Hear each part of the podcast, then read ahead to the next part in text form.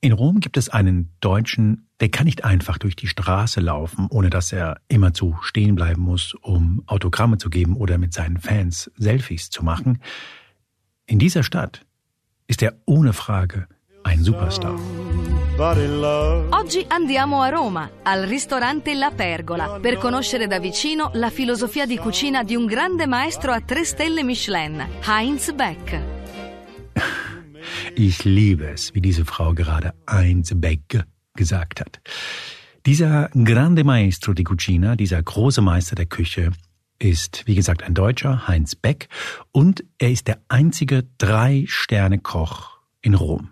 Der Mann, vor dessen Pizza und Pasta Italien sich verneigt. Und ich glaube, dass man nach diesem Gespräch tatsächlich auch versteht, warum.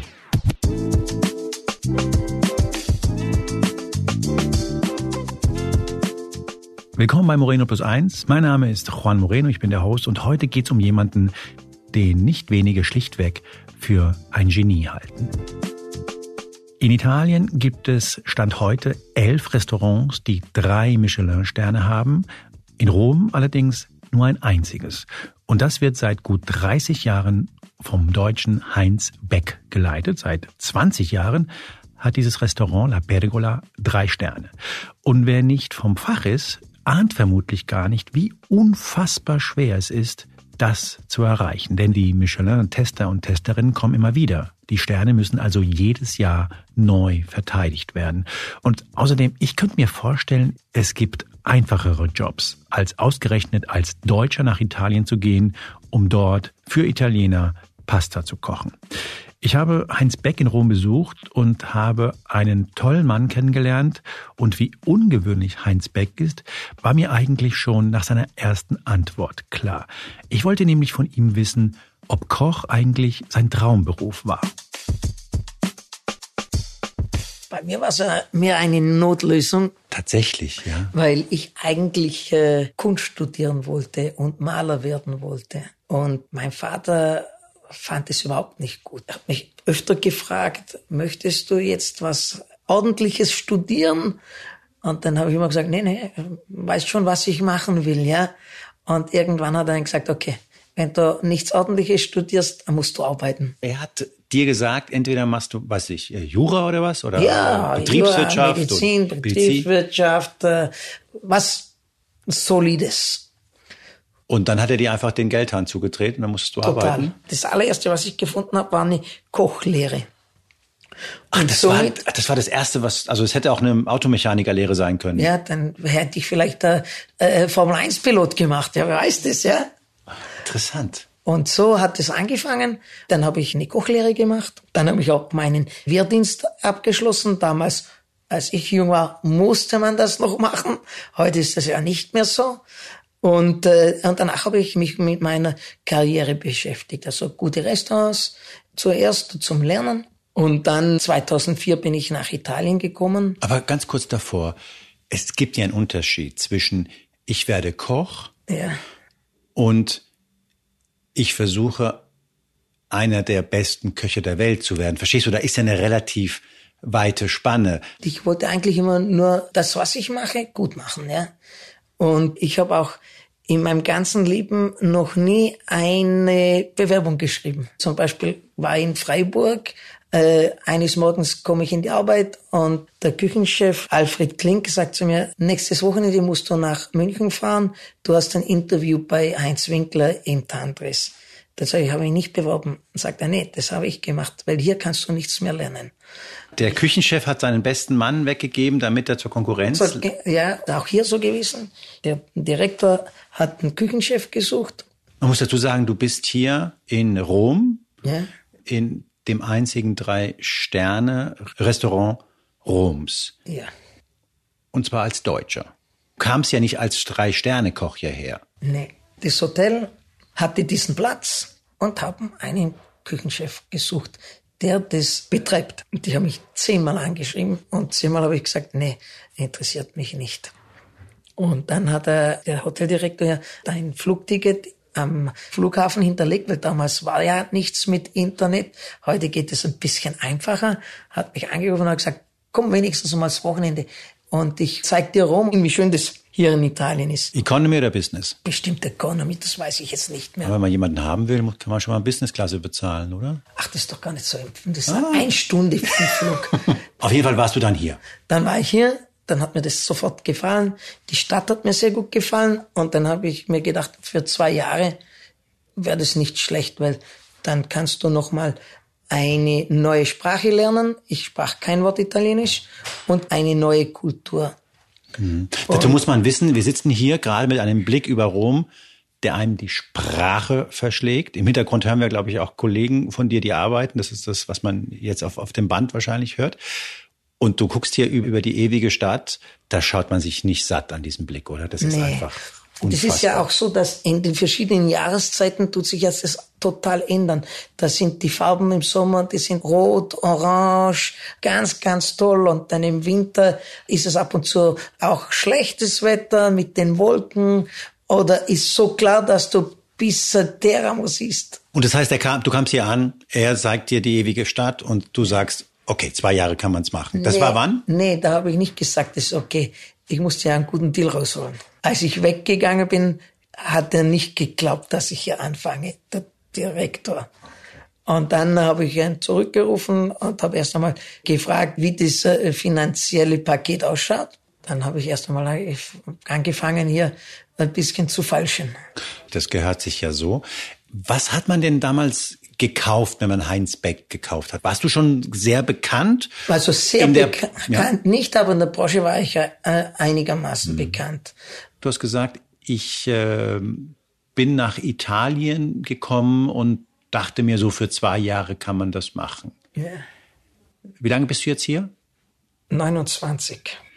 Das ist so ein bisschen wie mein Vater. Mein Vater kam als Gastarbeiter nach äh, Deutschland, wollte ein Jahr bleiben und ist 31 Jahre geblieben. Ja. Was hat dir an Italien so gefallen, dass du verlängert hast, verlängert hast und jetzt wahrscheinlich dein Leben in Italien verbringst? Ich habe da nie drüber nachgedacht. Ja, das ist halt so. Das hat sich einfach so ergeben. Ich glaube viel an Schicksal und das hat einfach so sein sollen. Und deswegen mache mir auch keine Gedanken, wo ich morgen sein werde oder übermorgen sein werde. Wenn ich hier sein soll, dann werde ich hier bleiben. Und wenn es nicht so sein sollte, dann wird irgendetwas anderes kommen. Da denke ich überhaupt nicht darüber nach. Was hat dir denn in Italien so gefallen? Also was hat dich denn hier gepackt? Du sprachst kein Wort Italienisch und sollst ein italienisches Restaurant in Rom führen, und zwar ein Spitzenrestaurant. Da mit kann ich schon verstehen, dass du dich zehnmal geweigert hast und gesagt, ihr habt ja nicht mal eine Tassen im Schrank, dass ich das machen soll. Mit italienischem Personal, das kein Deutsch sprach. das war am Anfang schon schön, ja. Also interessant. Und vor allem, du Dann hast ihnen erklärt, wie man Nudeln macht. Wahrscheinlich. Jein. Naja. Ich also habe ihnen gesagt, was für Nudeln ich gerne hätte. Als Deutscher. Und dann habe ich erst einmal äh, aufgepasst, wie machen die das denn besser, um das irgendwann besser zu machen. Ja? Ich habe auch viel, viel, viel gelernt. Und am Anfang hat man zu mir auch äh, sehr oft gesagt, also meine Pasta ist schon, schon kritisiert worden, aber dann weiß ich nicht, ob die immer kritisiert wurde, weil sie vielleicht nicht so war, wie sie sein sollte, oder weil man davon äh, ausging, dass wenn das ein, ein Deutscher macht oder ein Bayer macht, dass das dann gar nicht so toll sein kann. Und dann irgendwann habe ich gesagt, okay, mache ich ein Pastabuch. Und das war Topseller. Und von da an hat niemand mehr die Pasta kritisiert. Wirklich. Aber verstehst du, dass man von außen betrachtet sich denkt, Moment mal, Moment mal, da kommt jemand, der Heinz Beck heißt. Ja. Und geht nach Rom und erklärt nach einer Weile Italienern, wie man eigentlich Pasta macht. Na. Das wäre so ein bisschen. Habe ich, hab ich nicht gemacht. Naja. Habe ich, hab ich nie gemacht. Ich hab Nein, du hast das einzige Drei-Sterne-Restaurant in, in Rom. Ja, aber ich habe denen nie erklärt, wie man Pasta kochen macht, äh, kochen muss. Ich habe ihnen äh, gezeigt, wie ich meine Pasta koche. Das hat dann nichts mit dem zu tun, was ein anderer zum Beispiel über Pasta denkt. Ja? Ich würde auch nie sagen, schaut's mal her, ihr kocht die Pasta falsch, die Pasta muss so gekocht werden. Das interessiert mich auch gar nicht. Das Wichtige ist, wenn eine Kritik kommt, dass du sie seriös behandelst die analysierst und dann sagst du zu dir selbst, okay, habe ich vielleicht falsch gemacht, okay, kann man vielleicht besser machen oder okay, hat er vielleicht recht, vielleicht hat er auch nicht recht, ich mache aber das weiter, was ich bisher gemacht habe. Das ist dann eine Entscheidung, mit der du leben musst. Wir müssen jeden Tag Entscheidungen treffen. Es ist einfach, Entscheidungen zu treffen.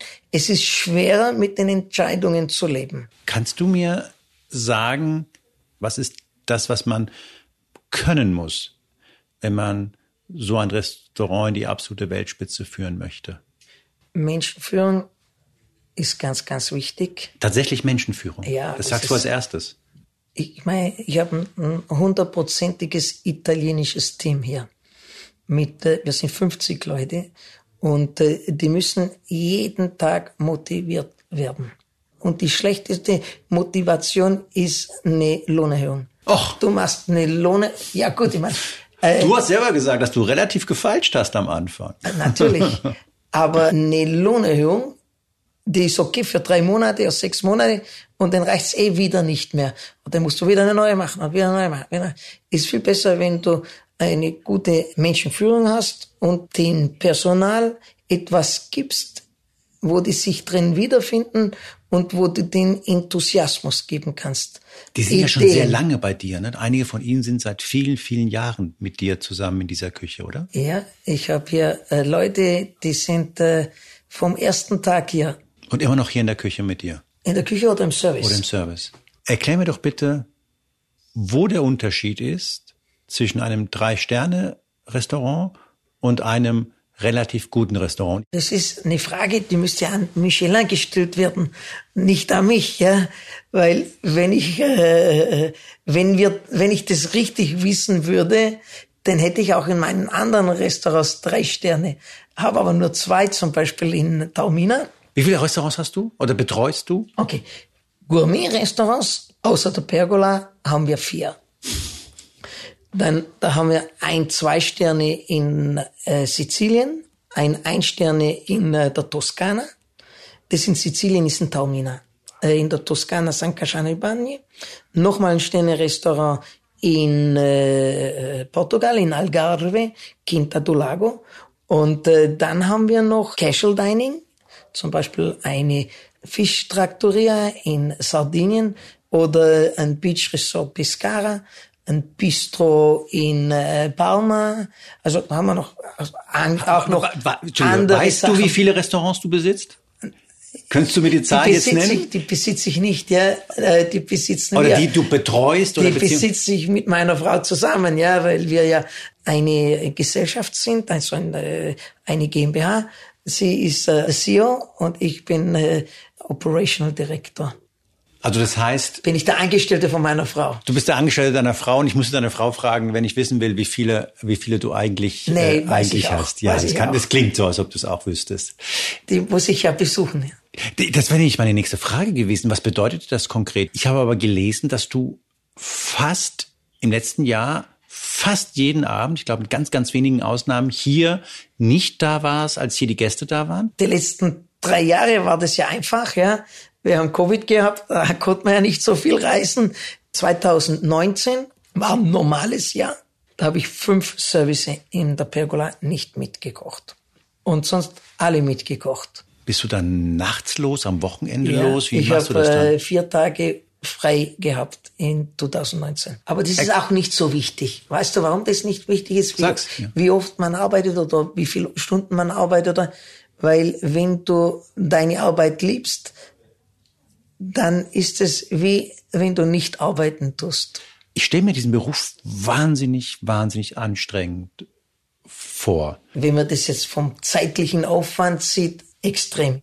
Wie viel? Was muss ich mir vorstellen? Wie viele Stunden arbeitest du am Tag an einem durchschnittlichen Donnerstag?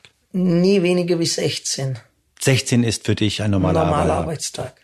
Und dann gibt es Tage, an denen du dann Überstunden machen musst. Ja, jetzt bin ich ja wieder aus, dem, aus Portugal zurückgekommen.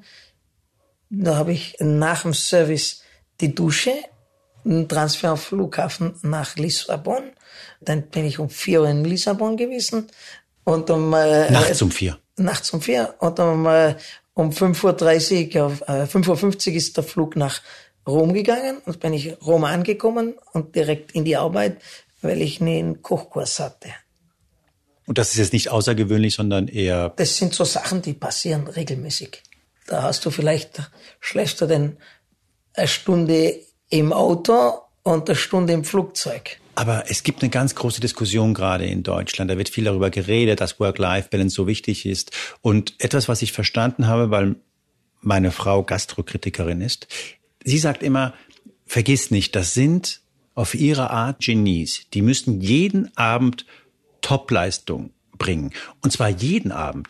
Sie hat es immer sehr schön beschrieben mit, äh, mit Musikern, die sagt, Musiker müssen auch Topleistung bringen, aber die spielen nicht jeden Tag ein Konzert. Du als Spitzenkoch oder Spitzenköchin, die müssen jeden Abend am Limit sein. Und es gibt ja keine Konzertpause. Alle Leute, die auch hier sitzen in deinem Restaurant, einige haben vielleicht keine Ahnung von Essen und kommen her, weil es so teuer und weil es so schick ist und weil man hier wie Stadt guckt. Aber viele, die kommen, die kannst du nicht in Anführungszeichen veräppeln, weil das sind Leute, die extra deinetwegen nach Rom kommen. Wir haben zum Beispiel hier in Rom eine äh, mindestens drei Monate Wartefrist. Die Leute, die hier essen kommen, die wissen, was sie suchen. Was ist das für einen Laien seltsamste Gerät, das du in der Küche stehen hast? Also da haben wir mehrere Geräte, ja, aber eins zum Beispiel, die Highspeed-Zentrifuge, weil die normalerweise äh, im Labor steht, wo du eine Blutanalyse machst, wo du das Plasma trennst. Äh, Damit arbeitest du regelmäßig? Jeden Tag. Oder Ultraschall äh, äh, Wasserbad, das tut normalerweise beim Juwelier stehen, um, um Schmuck zu putzen. Das sind so Geräte, die wir jeden Tag benutzen, um einfach besser zu kochen und auch gesünder zu kochen. Also die Highspeed-Zentrifuge, da machen wir eine Stratifikation von den Flüssigkeiten. Jede Flüssigkeit ist eine zusammengesetzte äh, Flüssigkeit von verschiedenen Stoffen oder verschiedenen Flüssigkeiten. Und durch die Geschwindigkeit können wir genau das wegmachen, was nicht gesund ist. Zum Beispiel Fleischsoßen äh, die Röststoffe, die sind krebserregend. Dann hast du äh, mehrfach gesättigte Fettsäuren, die nicht gut für unser äh, kardiovasculares System ist. Dann hast du Kollagen drin, schwer verdaulich. Die Soße schmeckt dann genauso gut, aber ist natürlich viel, viel, viel gesünder. Im Ultraschallwasserbad, da tun wir die Fasern denaturalisieren und somit haben wir ein äh, Gemüse, das wir bei 27 Grad kochen, verlieren wir die äh, Mikronährstoffe nicht, ist wie gekochtes Gemüse, hat einen viel kräftigeren Geschmack, wird besser verdaut und besser, besser metabolisiert. Das sind zum Beispiel Geräte, die man in einer Küche normalerweise nicht findet. Erklär mir doch bitte für einen Laien, warum für Restaurants ein Stern, zwei Sterne, drei Sterne so wichtig sind? Das ist so wie ein Sportler, ne? Fängt an, ein bisschen Sport zu machen, dann wird es Amateur, dann wird es äh, professionell, und dann macht er auch verschiedene Wettbewerbe mit, und dann gewinnt er seine ersten Medaillen, und dann sagt er, okay, jetzt will ich olympisches Gold gewinnen. Und dann geht er dahin und dann macht er das erste Jahr mit und kriegt Silber. Und dann ist er glücklich. Und dann sagt er, ja, wenn ich jetzt Silber gleich gekriegt habe, dann ist da wahrscheinlich auch die Möglichkeit, Gold zu gewinnen drin. Und dann tut er noch mehr äh, trainieren. Und nach vier Jahren geht er wieder auf die Olympiade und dann gewinnt er Gold. Und dann gewinnt er vielleicht nach vier Jahren nochmal Gold, ja. Und das ist so mit den drei Sternen, ja. Das Top, was du erreichen kannst in deiner Karriere. Also als Koch ist es das Maximum. Es gibt nicht mehr. Das ist so wie der Pulitzer bei der Fotografie. Du kannst auch mehr Pulitzer gewinnen, aber mehr als ein Pulitzer kannst du nicht gewinnen. Und so ist es bei uns auch. Mit dem Unterschied, dass wir jedes Jahr auf neuen getestet werden und auf neun kontrolliert werden, ob wir noch das Drei-Sterne-Niveau haben. Du hast natürlich keine Ahnung, wann einer kommt oder wann Nein, eine kommt. wissen wir nicht. Als ich die, äh, den dritten Stern das erste Mal gekriegt habe, sind die 17 Mal gekommen in einem Jahr. Und ich glaube, zwei oder dreimal haben wir gesagt, okay, das ist jetzt einer. Aber die anderen. Und der war es vielleicht gar nicht. Ja. Du hast mir vorhin gesagt, dass die wichtigste Aufgabe sei, dass man Menschen motiviert. Wie ist denn der Ton in so einer Küche? Du sprichst ja von einer Küchenbrigade. Man stellt sich so eine, eine Brigade in der Küche und der Name ist schon, klingt schon militärisch.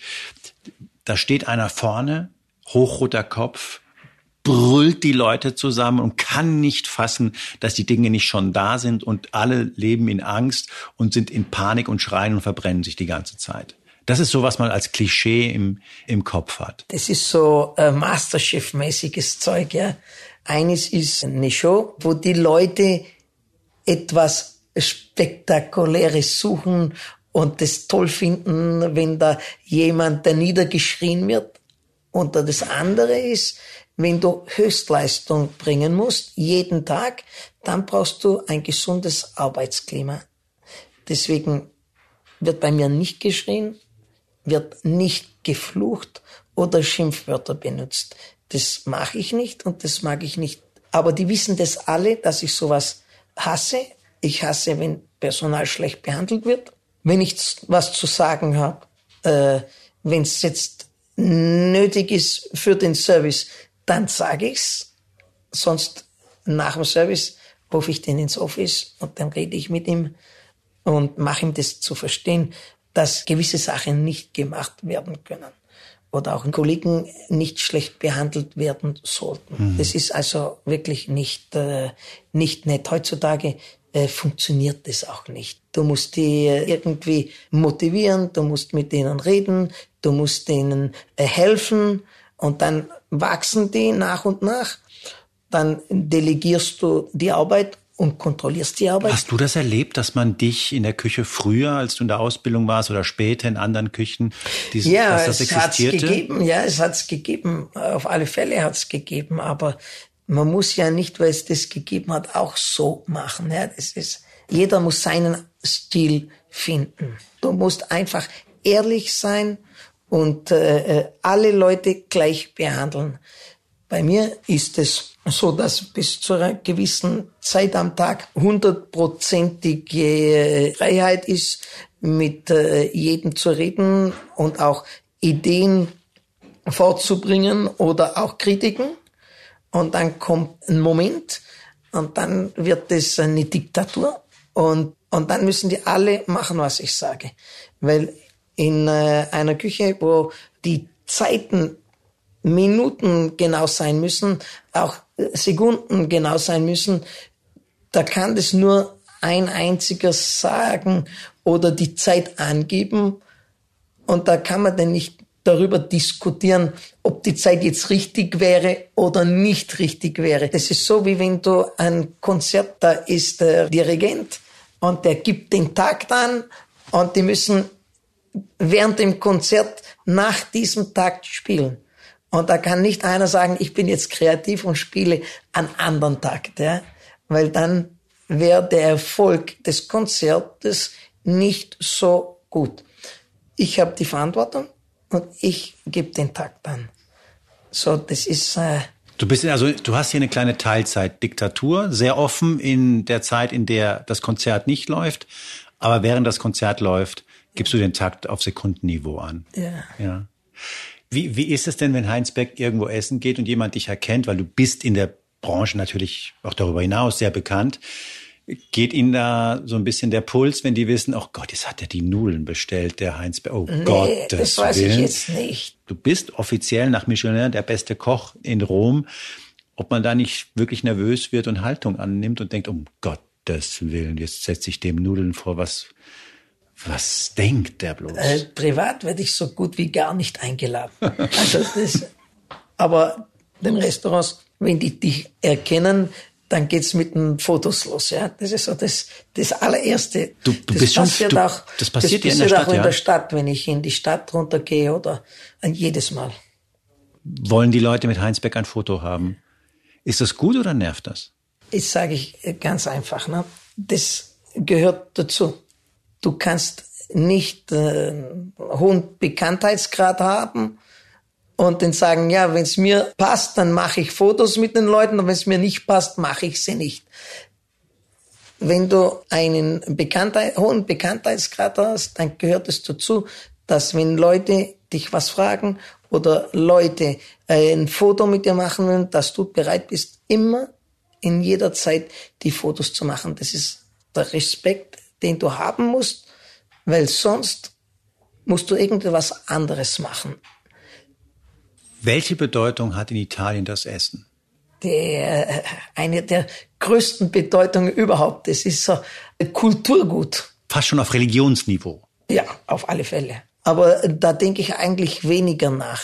Wo ich mir nachdenke, ist immer, wie kannst du dich erneuern? Du hast mir ein schönes Beispiel mit der Pizza erklärt. Ja.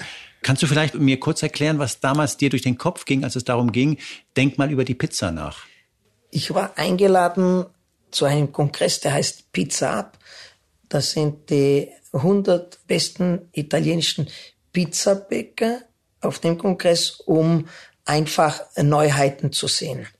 Und da haben die mich eingeladen, habe ich zugesagt, habe ich angefangen, über die Pizza nachzudenken, habe ich gedacht, okay, dann mache ich da schöne Garnituren drauf, andere Sachen, die habe ich ja dann auch drauf gemacht. Und äh, während ich arbeitete an den Geschmäckern, habe ich irgendwann mal gesagt, du, jetzt bist du ein Drei-Sterne-Chef, ja. Jetzt gehst du da hoch, präsentierst da zehn verschiedene Pizza-Geschmäcker mit innovativen, aber ist immer, arbeitest du immer nur auf der Dekoration, ja, so wie alle. Und dann habe ich gedacht, okay, wo hat man mit der Pizza noch nicht gearbeitet? Also viele haben den mit den äh, Mehlen gearbeitet, da verschiedene Mehle, Vollkornmehl zu nehmen oder äh, Hartweizenmehl. Oder, viele haben mit Teig gearbeitet, mit der Hefe gearbeitet, so Naturhefe, Bierhefe, flüssige Hefe, was immer.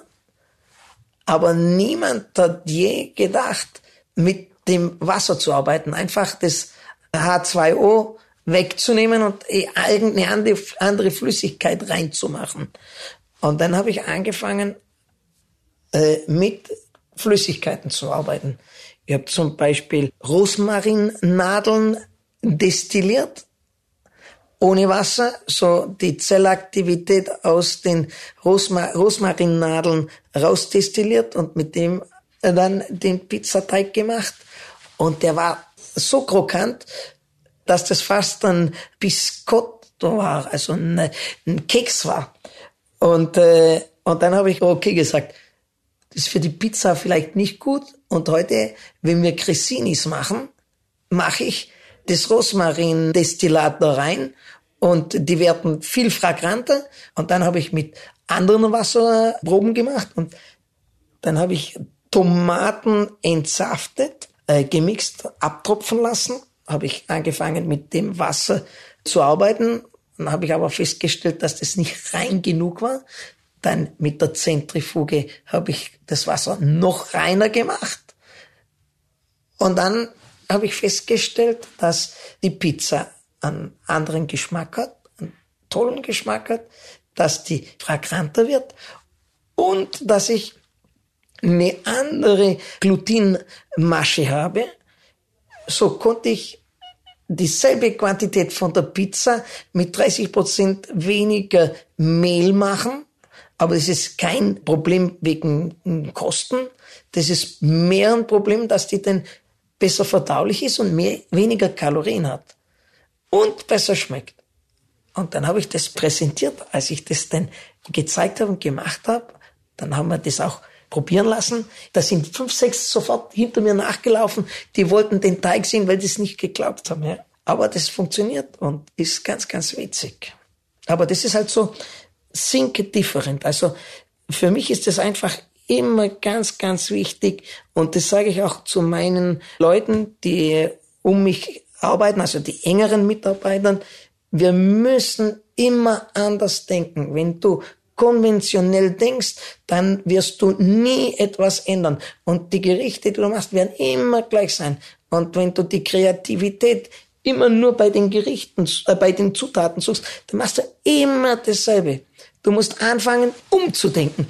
Du musst die Kreativität woanders herholen. Je weiter weg der Impuls herkommt, desto unterschiedlich ist das, was du machst. Ja? Du darfst nie aufhören zu studieren. Du, du musst wie ein Kind sein. Ja?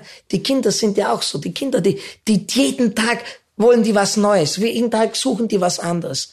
Wenn ich arbeite oder wenn ich in Rom bin oder wenn ich in meinen Restaurants bin, da, da bin ich nie still. Das muss, da muss immer was passieren. Da muss immer was sein. Da muss immer was Neues sein. Und dann rede ich und dann äh, versuche ich und dann ändert sich auch was. Weil sonst ändert sich nie was. Wenn sich nichts ändert, dann bist du tot. Das beste Gericht, das du je gekocht hast, muss das nächste sein. Und wenn du meinst, du bist jetzt der Beste, dann bist du auch tot. Das war Moreno Plus Eins heute mit dem einzigen Drei-Sterne-Koch in Rom, dem deutschen Heinz Beck.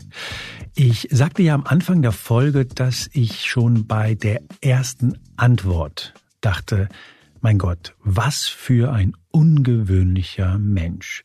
Heinz Beck sagte mir ja, dass die Kochlehre eher Zufall war. Sein Vater wollte ihm das Kunststudium nicht finanzieren und ich fragte daraufhin, ob es denn vielleicht dann auch eine andere Lehre hätte sein können, Automechaniker zum Beispiel. Und seine Antwort war, ja sicher, dann wäre ich vielleicht heute Formel 1 Pilot. Und mittlerweile, nach dem Gespräch denke ich, vermutlich stimmt das sogar. Wenn nicht ein Restaurant, sondern vielleicht ein Autohaus ihm eine Ausbildungsstelle damals gegeben hätte, dann wäre jemand mit so einem Antrieb, mit so einem internen Motor vermutlich heute Formel 1 Weltmeister. Nächste Woche erscheint die nächste Ausgabe von Moreno Plus 1. Ich bedanke mich für die Produktion bei Philipp Fackler und für die Redaktion bei Janis Schakarian. Und wie immer gilt, Moreno Plus 1 gibt es bei spiegel.de und überall da, wo es Podcasts gibt.